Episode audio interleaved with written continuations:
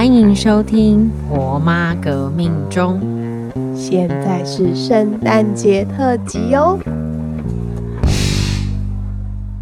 今天想要跟大家分享一本我很喜欢的绘本，然后呢，这个故事很适合小朋友一起听哦。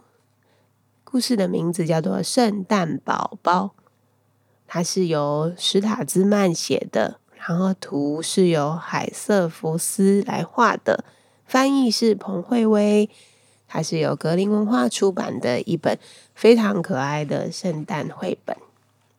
距离圣诞节只剩下四天，圣诞老公公觉得自己好老。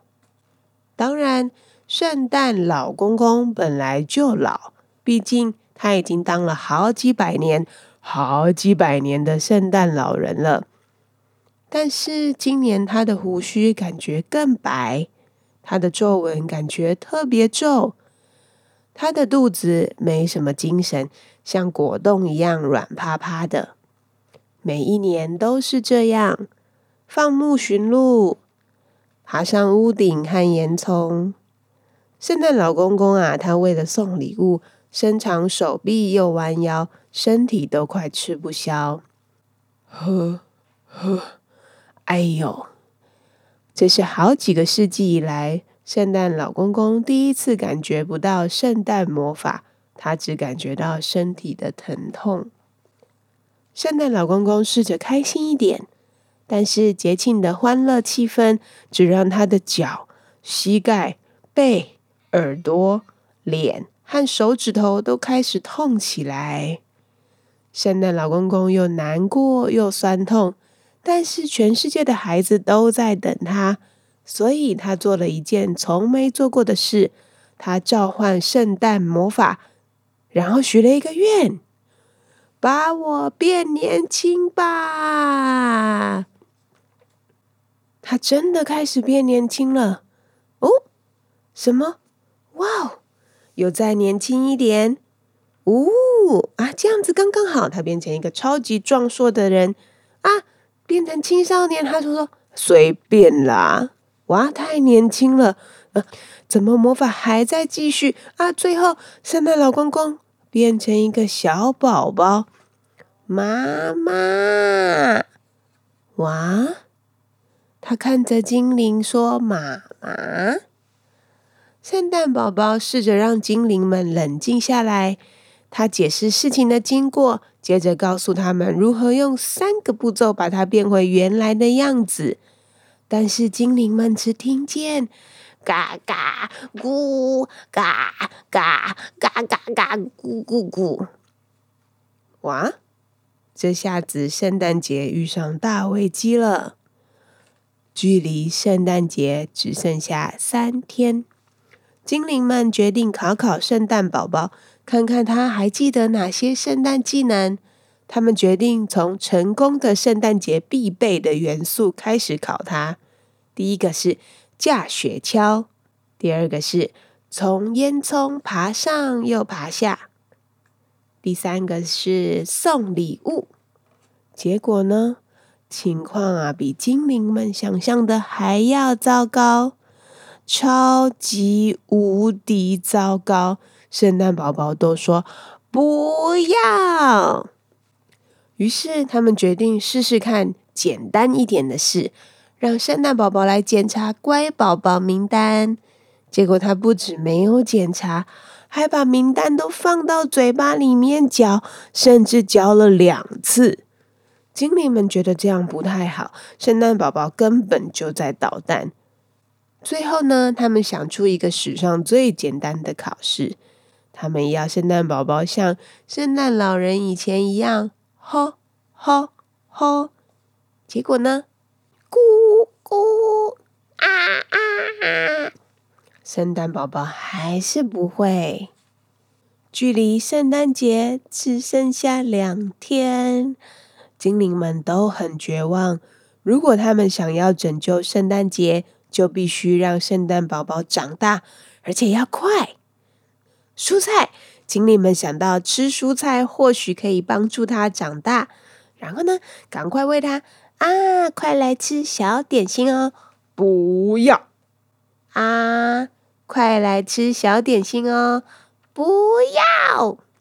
但是圣诞宝宝什么蔬菜都不想吃，他唯一想吃的点心就是饼干啊。